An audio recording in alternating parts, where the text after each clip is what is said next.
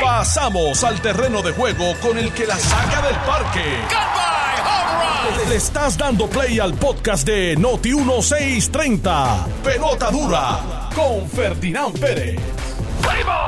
Gracias por sus mensajes de colaboración, por todos los, por todos los buenos éxitos que nos desean a todos aquí en Pelota Dura. Como siempre es un privilegio conversar con todos ustedes y estamos de, donde anunciamos en el día de ayer. Estamos nada más y nada menos que desde el vestíbulo del Centro Médico Episcopal San Lucas. Y tengo que confesarle que yo nunca había venido a estas facilidades y son sencillamente impresionantes. La verdad es que eh, son unas facilidades muy, pero que muy acogedoras, eh, gigantes al mismo tiempo e impresionantes sin duda alguna de la calidad de servicio que se ofrece aquí. Ahorita vamos a hablar con los representantes del hospital para que nos pongan al día de todos los beneficios y servicios que se ofrecen desde aquí, desde el Centro Médico Episcopal San Lucas. Y eh, como todos los días, está conmigo don Manolo Sidre. Manolo, ¿cómo estás? Pues yo muy feliz, muy feliz para los que nos siguen en pelota dura. Estamos desde Ponce, del Hospital San Lucas, lo que fue originalmente un hospital gubernamental de distrito. Hoy es un centro médico de excelencia que sirve la zona sur eh, con raíces hasta Culebra y hasta Vieques en obra social. Así que felicitamos a, la Junta de Directores del hospital y a todas estas facilidades espectaculares que tenemos en el día de hoy. Excelente.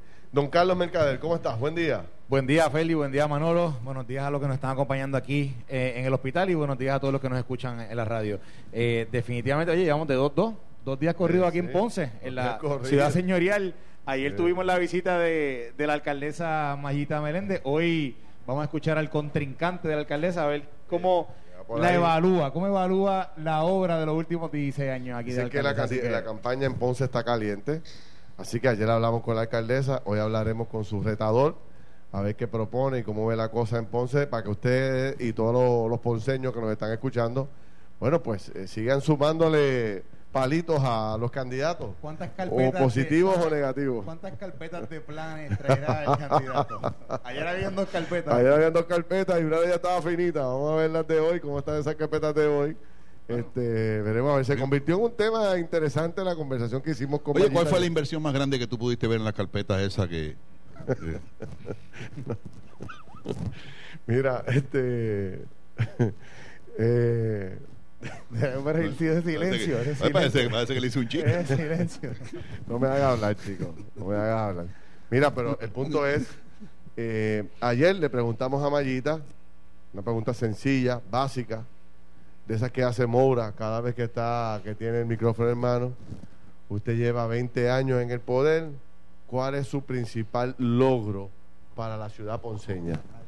Y se convirtió en noticia porque mucha gente esperaba, bueno, pues nos chavamos con esta pregunta de Ferdinand porque ahora la alcaldesa va a estar aquí media hora hablando de toda su obra.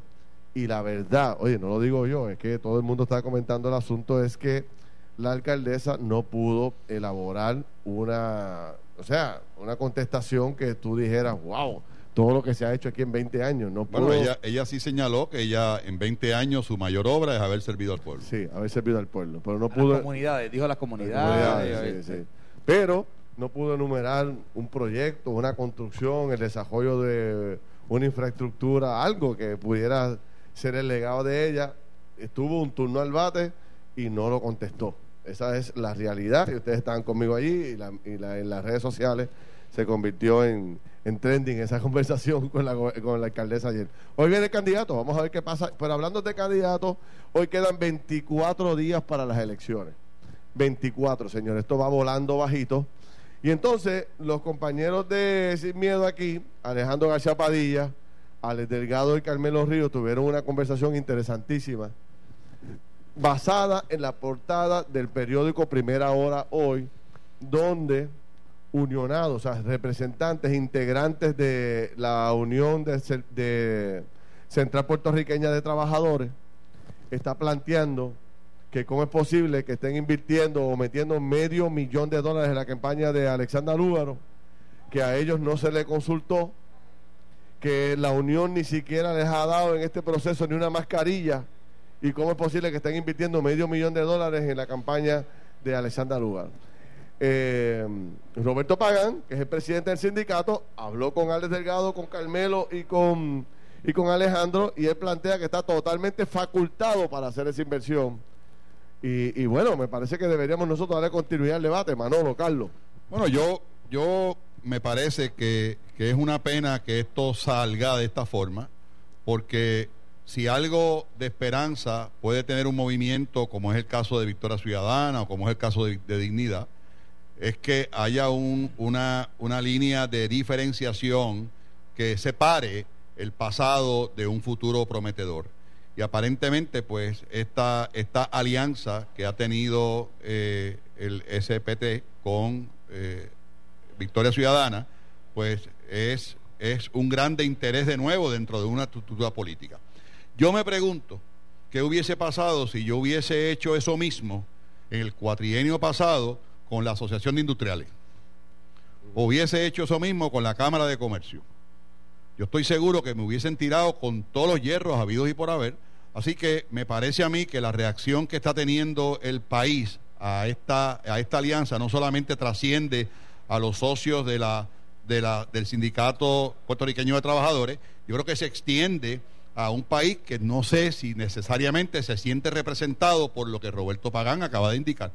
Roberto Pagán dice que el único partido donde él, que, donde él ve que hay una sinergia entre populares, PNP, independentistas, soberanistas y, y todo lo que y todos los anteriores es Victoria Ciudadana. Yo pudiera comprar esa idea, pero necesariamente los postulados de Victoria Ciudadana no necesariamente son los postulados de todos los puertorriqueños y de todos sus socios. Así que me parece a mí que Roberto Pagán y el, y la, sindicato eh, puertorriqueño de trabajo tiene mucho que explicar a su matrícula, Victoria Ciudadana tiene mucho que explicar a sus seguidores y que obviamente son elementos de peso ante un evento electoral que está a veintipico de días de su vida. y está ese tema, pero entonces está el tema de la ilegalidad de lo que están haciendo. Y la ilegalidad sustentada en una aparente, pues digo aparente porque Roberto Pagán dice que no están coordinando, pero todo aparenta que aquí hay una coordinación que es obvia, que definitivamente el, el Roberto Pagán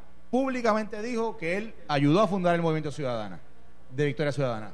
Roberto Pagán públicamente dijo que, que hablaba con con Lúgaro en varias ocasiones, que hablaba con personas del, del, movimiento constantemente y, y, la última vez que lo tuvimos aquí en el programa Pelotadura, él nos confirmó que sí, que él se había reunido con algunas personas del, del movimiento anteriormente. Y de momento viene y la Unión se compromete en dar más de 500 mil dólares.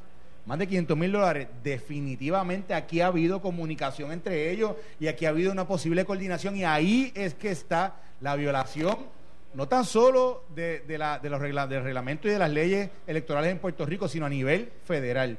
Y otro tema importante que cuando me leemos el periódico de hoy y vemos lo que están diciendo los empleados o los unionados, los, son parte de la unión, fíjate que dice que parte del reglamento es que hay, es una causal de desafiliación si la unión, si la unión apoya a un partido político. Así que lo que está enfrentando ahora la SPT es la, el, el posible éxodo masivo de personas que no estén de acuerdo con esto a que puedan desafiliarse y puedan dejarles ser parte de SPT. Sí, sí. Pues yo eh, creo que es muy finita la línea que está utilizando el SPT para apoyar eh, a Victoria Ciudadana. Eh, ese, es la Central Puertorriqueña de Trabajadores, para los que no entienden las siglas, y vuelvo a repetir, esta unión ha decidido invertir medio millón de dólares en la campaña de un partido político, de un candidato a la gobernación, y entonces están sus propios integrantes ahora planteando, oye, a mí no me consultaron, ¿cómo es esta cosa? En este momento de crisis que estamos viviendo, a nosotros no nos han dado ni una mascarilla. ¿Cómo es que estén invirtiendo medio millón de dólares en un partido? Y ahí empezó, y lo que están planteando es que hay cientos y cientos de empleados que si esto no se resuelve o se detiene, van a empezar a desafiliarse de, de, la Central Puertorriqueña de Trabajadores. O sea, así que es un tema bien importante, bien interesante. Y vuelvo y repito, es una línea finita para, para la Central Puertorriqueña de Trabajadores. A mí me parece, Ferdinand, sin, sin, sin menospreciar los derechos de los trabajadores, que son los derechos de todos los puertorriqueños. A mí me parece que es extremadamente peligroso porque hay trabajadores en el PNP, hay trabajadores en el Partido Independentista, hay trabajadores en el Partido Popular, y da la impresión, da la impresión de que los, los trabajadores de Puerto Rico están detrás del movimiento de Victoria Ciudadana y eso es algo que hay que aclararlo. Pero, pero yo, yo te pregunto, Manolo, porque veo gente que diciéndonos, pues, ah, que si se lo hubiesen dado al Partido Popular o se lo hubiesen dado al PNP, no estuviéramos protestando. Fíjate, fíjate que el planteamiento que nosotros estamos haciendo no es, el que sea Victoria Ciudadana, es que hace una unión metida.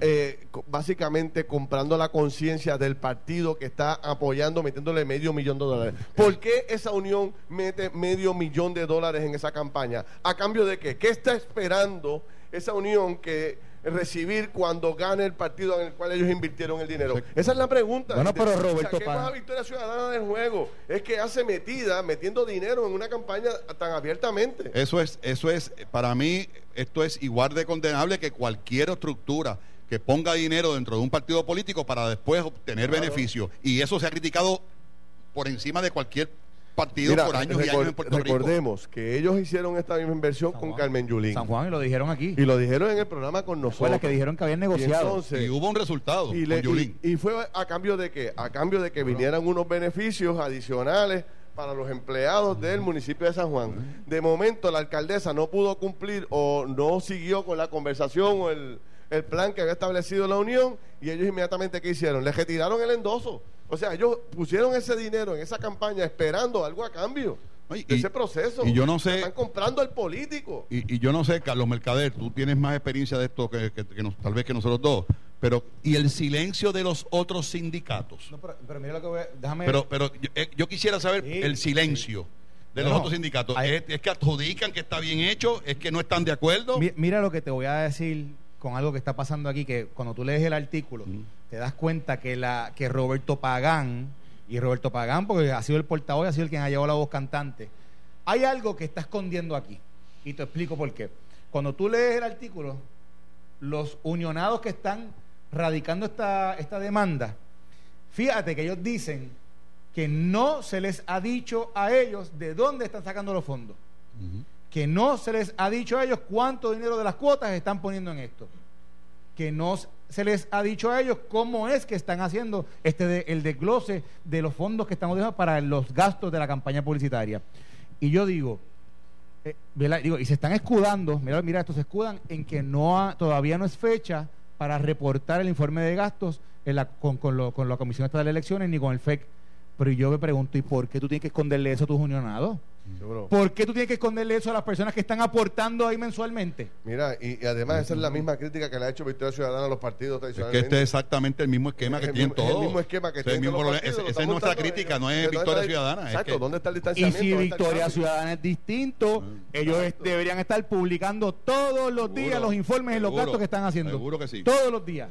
y le deberían pedir al SPT que los está apoyando que también lo haga. Seguro, como tiene que ser. Como tiene que ser. Mira, como tiene que ser. Como no se ha hecho antes, tiene que ser si fuera eh, una donación al Partido Popular, fuera un escándalo de grandes proporciones. Si fuera el PNP, igual. Igual, fuera, igual. fuera igual. La verdad que no sé cómo la gente entiende que esto puede ser, esto puede pasar y no puede ser criticable. Y por años esquemas parecidos a esto, que obviamente es la primera vez que yo veo un sindicato no solamente aportando tanto dinero a un partido, sino veo a un sindicato siendo fundador de ese partido. Coordinando con el partido, coordinando con el partido, que ahí está el escándalo. lo que ellos señalan en los anuncios abajo, que no esto no está aprobado por el partido, ni pam, pam, pam, pam, pam, pues entonces no es una verdad. Bueno, hagamos un paréntesis para conversar con el licenciado Leonel Pontón, que es el director ejecutivo eh, operacional en el Centro Médico Episcopal San Lucas. Licenciado, ¿cómo está usted? Todo muy bien y a todos ustedes, bienvenidos aquí a San Lucas una vez más, a su casa San Lucas. Muchas gracias. Gracias, Son unas facilidades impresionantes.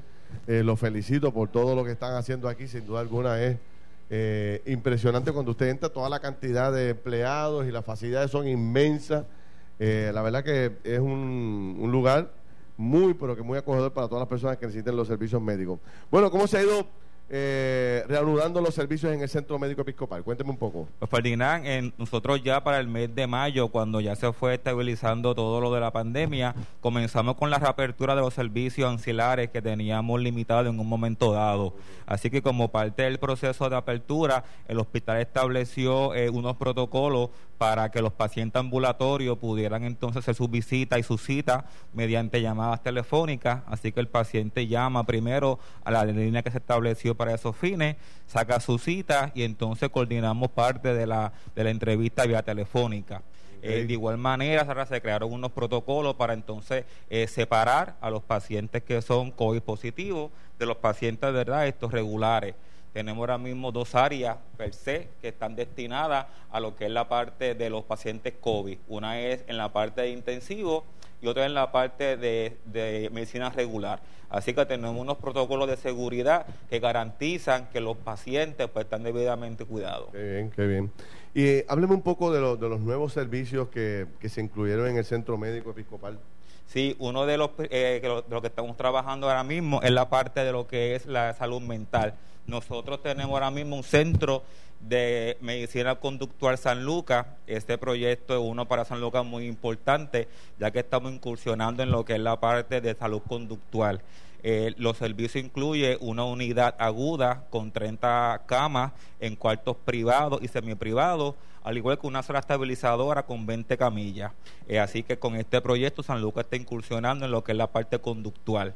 Eh, de igual forma, tenemos un área de, parcial donde los pacientes van a estar ciertas horas del día recibiendo un servicio conductual.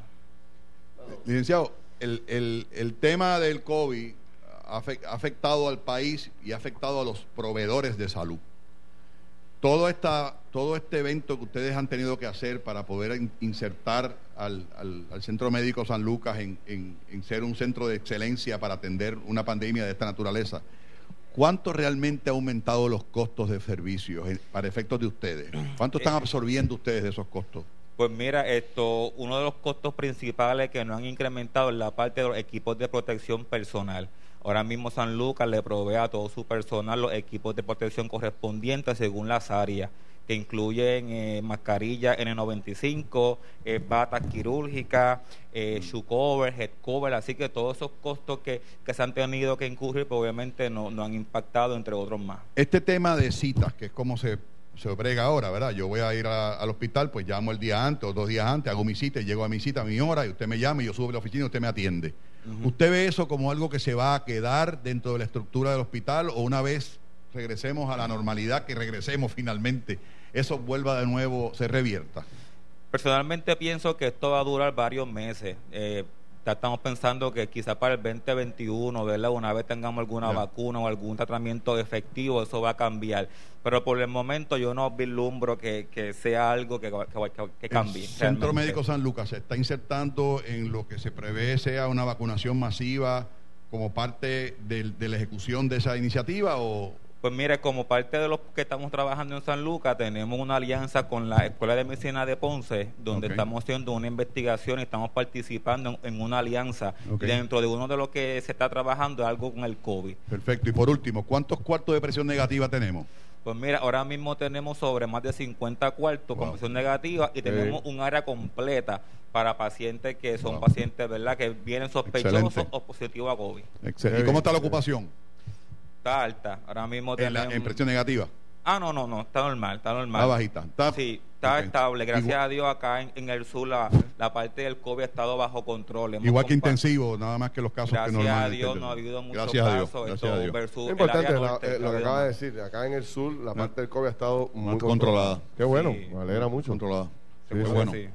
Bueno, pues licenciado, tremendo, agradecido por toda su información. Ahorita conversamos nuevamente para seguir un poco destacando los, grandes atributos que tiene el Hospital San Lucas aquí en Ponce. La estamos pasando. Ferdinand, es importante mencionar que esto fue un, unas facilidades del gobierno, un hospital de distrito que sabemos lo que hemos vivido aquí, como estaba. Mira cómo está esto. Esto parece un centro, esto es un centro médico de primer orden. Parece que está uno fuera de Puerto Rico. ¿Eh? Sí, señor. Pausamos y regresamos con mucho más. Estás escuchando el podcast de Pelota Dura, en Noti1 con Ferdinand Pérez. Bueno, mis amigos, regresamos aquí a Ponce. Estamos en el Hospital San Lucas y eh, estamos en una conversación muy interesante. Manolo Sidre, este servidor de ustedes, Ferdinand Pérez, don Carlos Mercader. Y vamos a cambiar el tema, no sin antes saludar a Celita. Celita del Departamento de Facturación. Esta es la que, esta es la que cobra Celita, que es seguidora de Jugando Pelota Dura y de este servidor, pues un abrazo, sé que nos está escuchando. Ahorita espero que me tengan a Celita por aquí para poder eh, dar un buen abrazo a, la, distancia, tipo COVID, tú sabes. bueno, COVID proof. Eh, déjame cambiarle tema. Este tema ha generado mucha controversia que acabamos de tocar. Hay gente que no entiende nuestro planteamiento y se incomoda y escribe un montón de cosas. Hay otros que están a favor de lo que estamos planteando. Como todo, siempre hay dos caras. Pero vamos a movernos un tema que yo creo que todo el mundo va a estar de acuerdo. en esta sí. Pero yo quisiera, Ferdinand, cerrar el tema este que estábamos ciérralo, hablando. Ciérralo, dale. Porque e, esos, esas, esos ataques que muchas veces uno recibe cuando uno comenta algo sobre estos movimientos que no son tradicionales y que tienen una gran oportunidad y estamos orgullosos de lo que están haciendo, muchas veces inhibe a que uno hable. Porque es que, óyeme, hay veces que son ataques sin fundamento, el simplemente hecho de mencionar uno que otro es suficiente para desarbolar todo, ese, todo un gremio de personas que de forma visceral te atacan y de forma muy poco respetuosa. Así que me parece a mí que estos líderes de estos movimientos deberían dar eh, cierta cierto ejemplo a sus seguidores para que para que abrir la discusión y, óyeme, ¿por qué no aclararlo? Pero de una forma respetuosa y no de la forma en que se está haciendo. Quería traer ese tema porque me parece a mí que es un disuasivo indirecto que se está haciendo a los medios para que no se hable del tema por miedo a reacciones de este tipo. Oye, y Manolo, y, otra cosa, mm, aquí no estamos diciendo que está que es ilegal que una unión decida hacer un PAC y apoye a un, a un partido. Eso no es lo que estamos diciendo. Lo que pasa es que la forma en que lo han hecho la falta de transparencia con lo que se ha hecho, incluso hasta con sus unionados, que es lo que hoy sale en el periódico, eso es lo que estamos señalando. Eso es lo que está mal, porque anteriormente el SPT había apoyado a otros candidatos, había apoyado a Yulín, había apoyado a Natal cuando corrió con el Partido Popular Democrático y había ayudado y había ido a otras candidaturas. Ese no es el problema. El problema es que en este caso la ley lo prohíbe y, es aparente la coordinación entre ellos y el movimiento. Un, reclamo de transparencia como se lo hacemos a todos.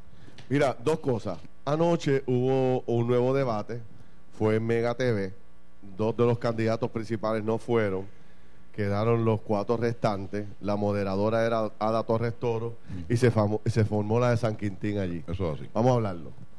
Eh, yo no lo pude ver, fui a ver un cantito y lo que he visto en las redes sociales es la repetición de, la salida de don, de don César Vázquez. Pero antes de llegar a ese tema, a mí me gustaría eh, un poco convertirnos hoy en la voz de, todos los ponceños y de la gente del área azul. Ayer nosotros vivimos una experiencia cuando salimos de, de la transmisión radial que estábamos haciendo en el casino de la plaza, donde ya Moura dijo que va para allá con 100 billetitos hoy. Vamos a ver si se pega. Pero cuando salimos del hotel eh, y del casino, en ruta hacia San Juan, la ruta que todo el mundo coge, la autopista, nos tomamos con un tapón, con un mega tapón. Aquí están los compañeros de Noti1 abriendo los ojos, haciéndome, eh, dándome evidencia de que, era increíble el tapón que cogimos ayer. Hora y media. Hora y media. Aproximadamente, eh, en la, llegando a la primera entrada de, si usted va de Ponce a San Juan, la primera entrada para Calle, y terminaba en el peaje de Cagua. O sea, esas son millas, y millas y millas de recorrido Cerraron dos de los tres carriles, obligaban a todo el mundo a coger un solo carril. Nosotros pensábamos que era o un accidente o una obra de construcción grandísima de pavimentación. Bueno, cuento largo corto, a cinco millas, a dos millas, estuvimos hora y media en este tapón y cuando llegamos a ver qué era lo que estaba ocurriendo, eh, era que el gobierno de Puerto Rico cerró dos de tres carriles para pintar las líneas blancas que dividen los carriles.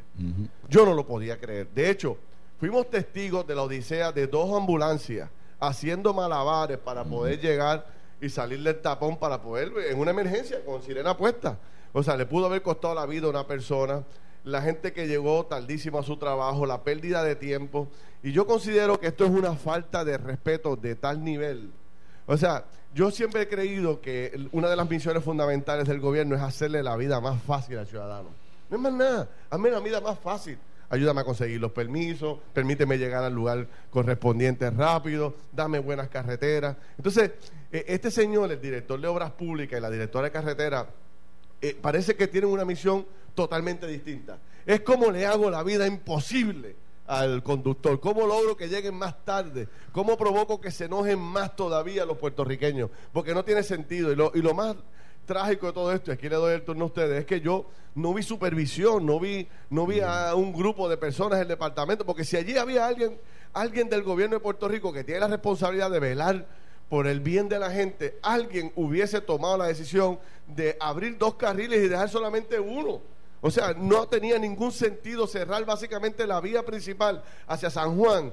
Y yo la verdad es que me solidarizo con todos los ponceños, con toda la gente que sale de Juanadía, con toda la gente que sale de acá, de Guayama, de Salinas, de, de todos estos pueblos del área sur, para encontrarse con este maldito tapón totalmente innecesario. Y yo la verdad es que no puedo creer que las cosas sigan pasando en Puerto Rico de esta forma y no ocurra nada, Manolo. Mira, Ferdinand, yo creo que nosotros como país hemos perdido el más, el más simple de los sentidos, el sentido común.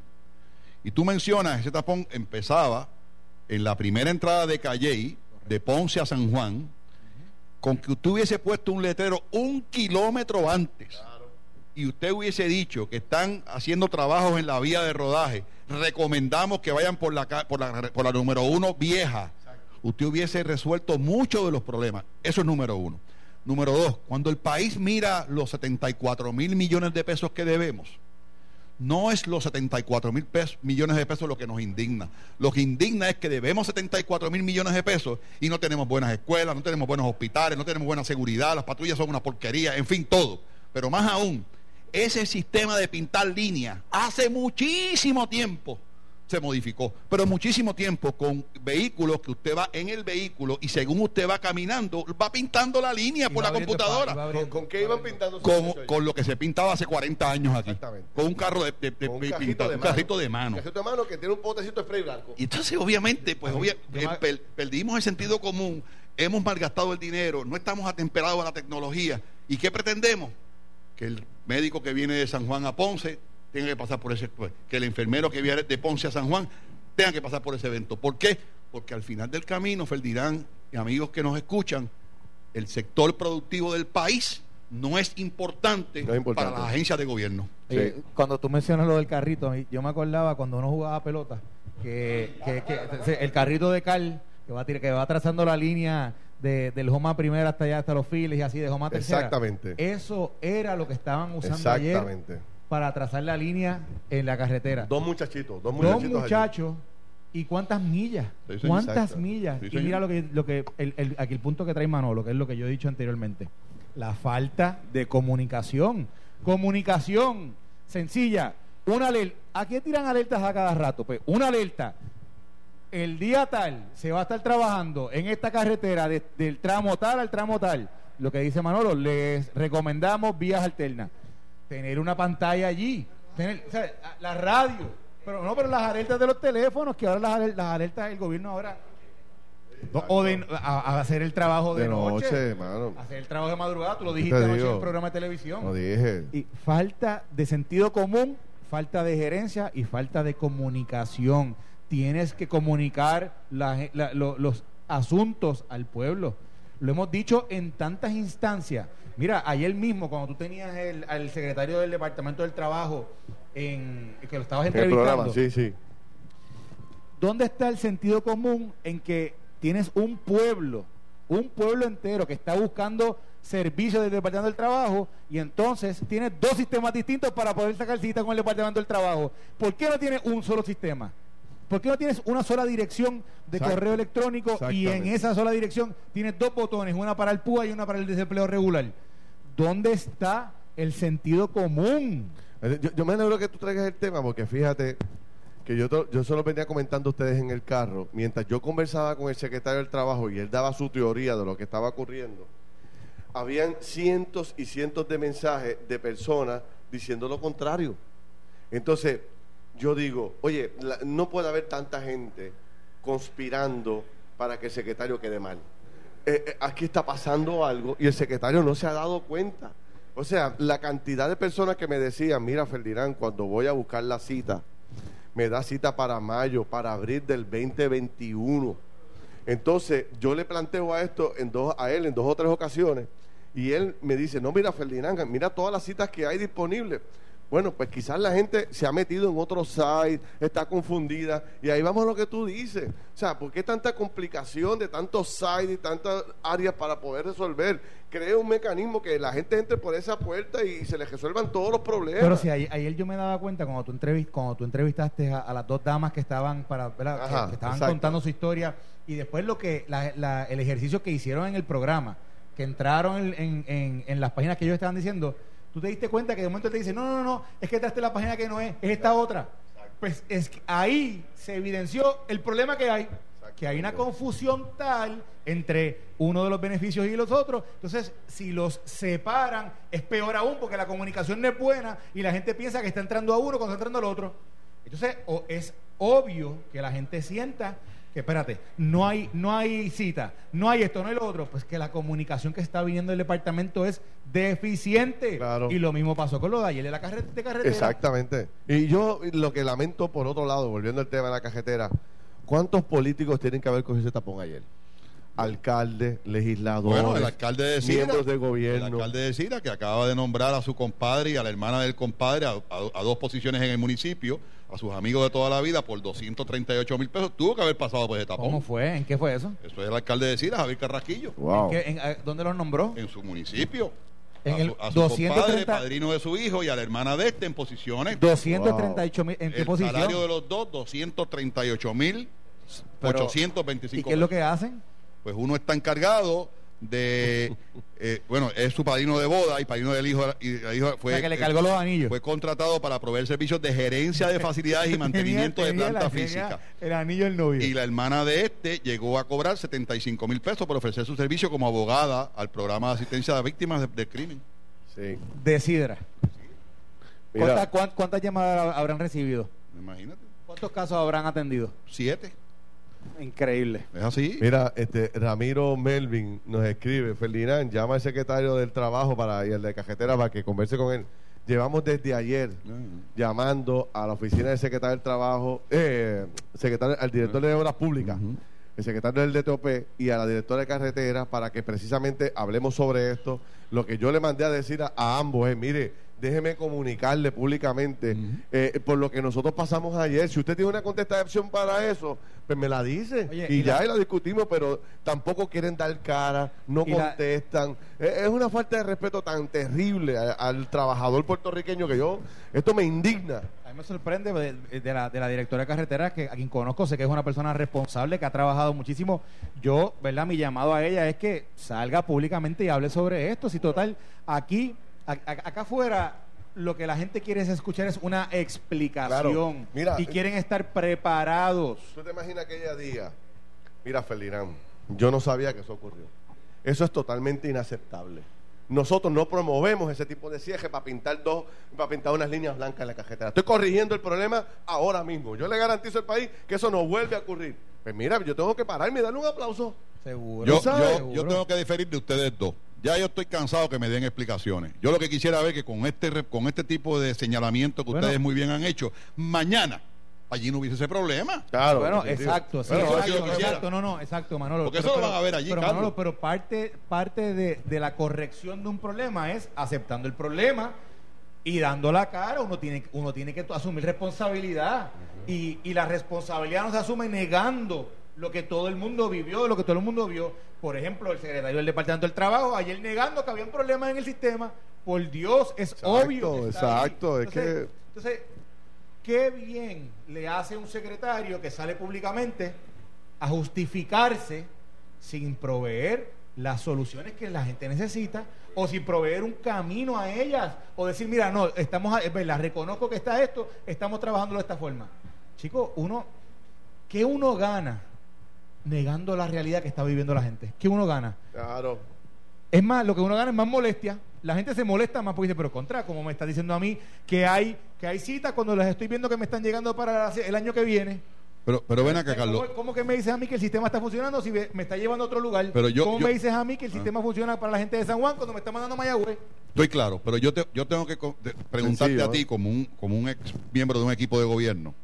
Aquí tal parece que que, nadie tiene miedo a la consecuencia porque no hay consecuencia. Mira, tú me estás hablando de este tema del secretario del Trabajo, que yo coincido con ustedes 100%. tiene una, un doble sistema que ninguno de los dos funciona y lo que hace es excusarse en vez de resolver. Número uno. Número dos, tengo un alcalde de Sidra que hace una semana uno de los periódicos más importantes del país sacó el caso, el claro caso de nepotismo que hay en este país y contrata a su santísimo compadre y a, su, y a la hermana de este. Tengo ahora mismo otro, otro, otro legislador que le da 8 mil pesos de salario a un empleado, dice porque lo resuelve y sabemos lo que pasó hace poco con eso. Pues yo creo que aquí no hay consecuencia, aquí el país no le tiene miedo a eso, ellos no le tienen miedo porque saben que no va a pasar nada y ese es el problema del país, que aquí no pasa nada. Y el gobierno ya, toda esta gente que están, a mi impresión, toda esta gente que están en las agencias de gobierno lo que están es buscando buscando empleo para, para que seguida que pase este enero. y, entonces han abandonado, yo creo que la, atención a sus servicios, al trabajo, porque es que esto, esto que está ocurriendo de esta falta de respeto a la gente en Puerto Rico, o sea, esto hay que detenerlo. La verdad es que hay que buscar a una persona que mi exhortación a la directora de carretera tenga sensibilidad. Es a que, es a que dé el frente, que hable. Esto no es aquí, es sencillo. Esto es una cuestión de explicar qué es lo que está pasando y que nos provea una solución. Eso es lo que estamos pidiendo. Mira, antes que termine este segmento, ¿tenía razón César Vázquez al abandonar el foro o no tenía César Vázquez razón? Este, a la Torres Toro, eh, intervino de forma inadecuada, que era la moderadora del debate anoche en Mega TV. Y para los que no lo saben, anoche hubo un, debate sobre el tema de la infraestructura en esta colega estación de televisión. Fueron cuatro de los candidatos, dos no fueron, no fue Charlie, no fue Pedro Pierluisi. Y se generó un debate interesante donde la moderadora del programa es la distinguida periodista Ada Torres Toro y en un careo, en una contestación que hace el doctor a una pregunta que le hace a la Torres Toro, ella, después de la contestación del doctor, vuelve y le, y le insiste sobre lo que planteó.